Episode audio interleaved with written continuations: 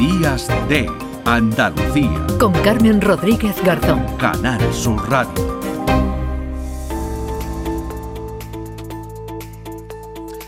9 de la mañana y 33 eh, minutos hablamos de los sanitarios, pero sin duda otra profesión de riesgo, sobre todo en ciertos países, es la de periodista, la del reportero. Un total de 45 compañeros han sido asesinados, 521 encarcelados y 54 secuestrados en 2023. Es el balance trágico, sin duda, que hace Reporteros sin Fronteras.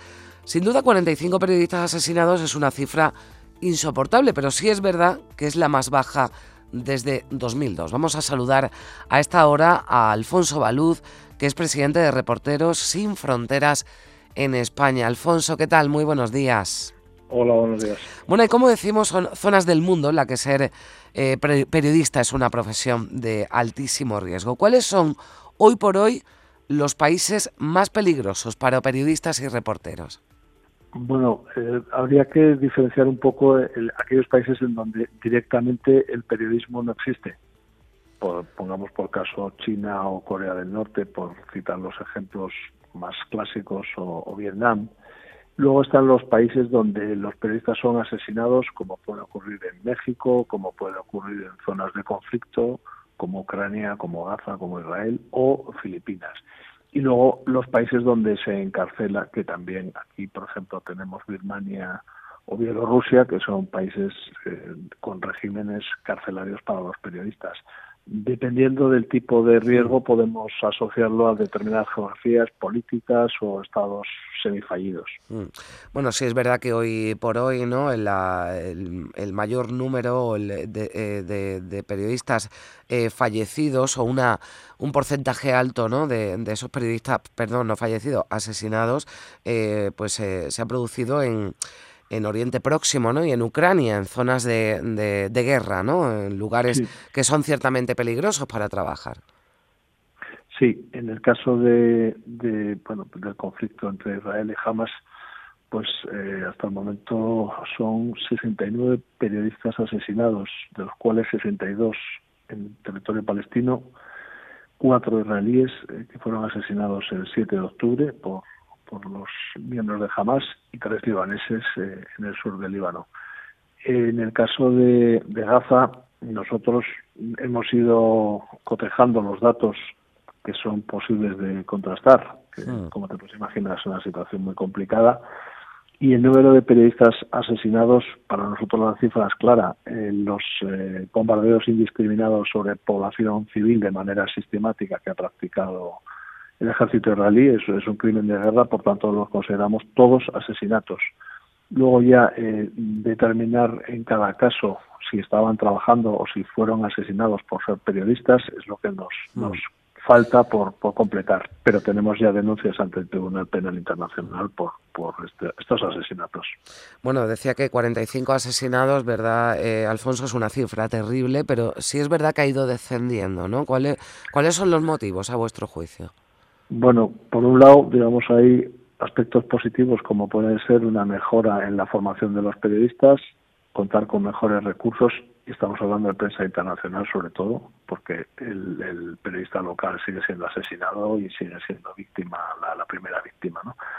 Y por otro lado también lo que ocurre, y esto pues es para reflexionar, es la autocensura. En México el año pasado fue muchísimos asesinatos, no ha mejorado para nada. Lo que ocurre es que los periodistas probablemente con autocensura y menor exposición a riesgo físico pues han evitado la muerte. La muerte es cierta en muchos casos.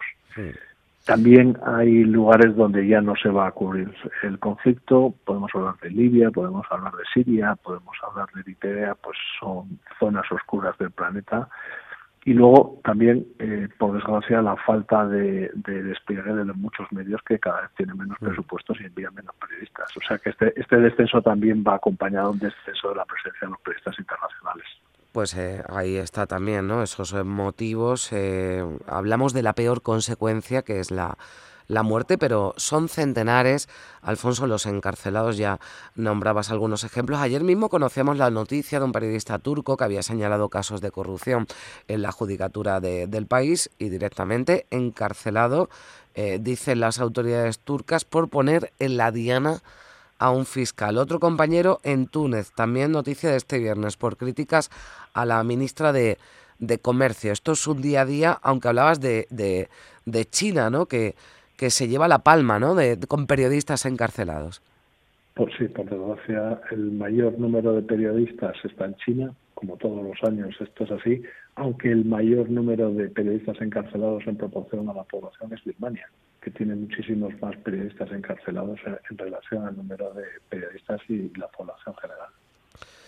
Bueno, pues ahí está la situación. Lo hemos querido traer aquí, ese eh, balance terrible, como decimos, que hace reportero, Reporteros sin Fronteras de cuál es la, la situación de, de, países donde ni siquiera se puede ejercer el periodismo, en países donde uno se juega la, la vida o cuanto menos que lo envíen a la, a la cárcel. Alfonso, ojalá si hablamos el año que viene, eh, pues eh, esté la cifra en cero, será seguramente algo imposible, pero que, al menos siga, siga descendiendo ¿no? ese, ese número de, compañeros que, pierden la vida pues haciendo lo que, lo que deben hacer y lo que debemos hacer todos, ¿no? ese derecho a, informar. Muchísimas gracias, Alfonso.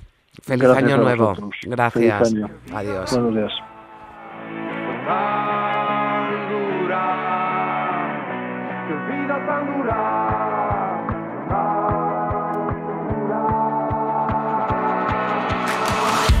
Estoy tan lejos de casa que estoy considerando mudarme a la luna. Tan subido, tan nasa, que un día reventar como pompa de espuma. Tú estás cerca de casa, volviendo de algún sitio que nunca te ayuda. Tan jodido, tan nada, culpando al delantero que nunca la enchufa.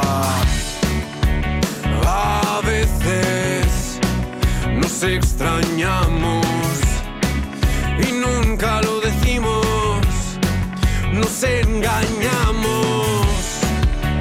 Tan machos, tan despiadados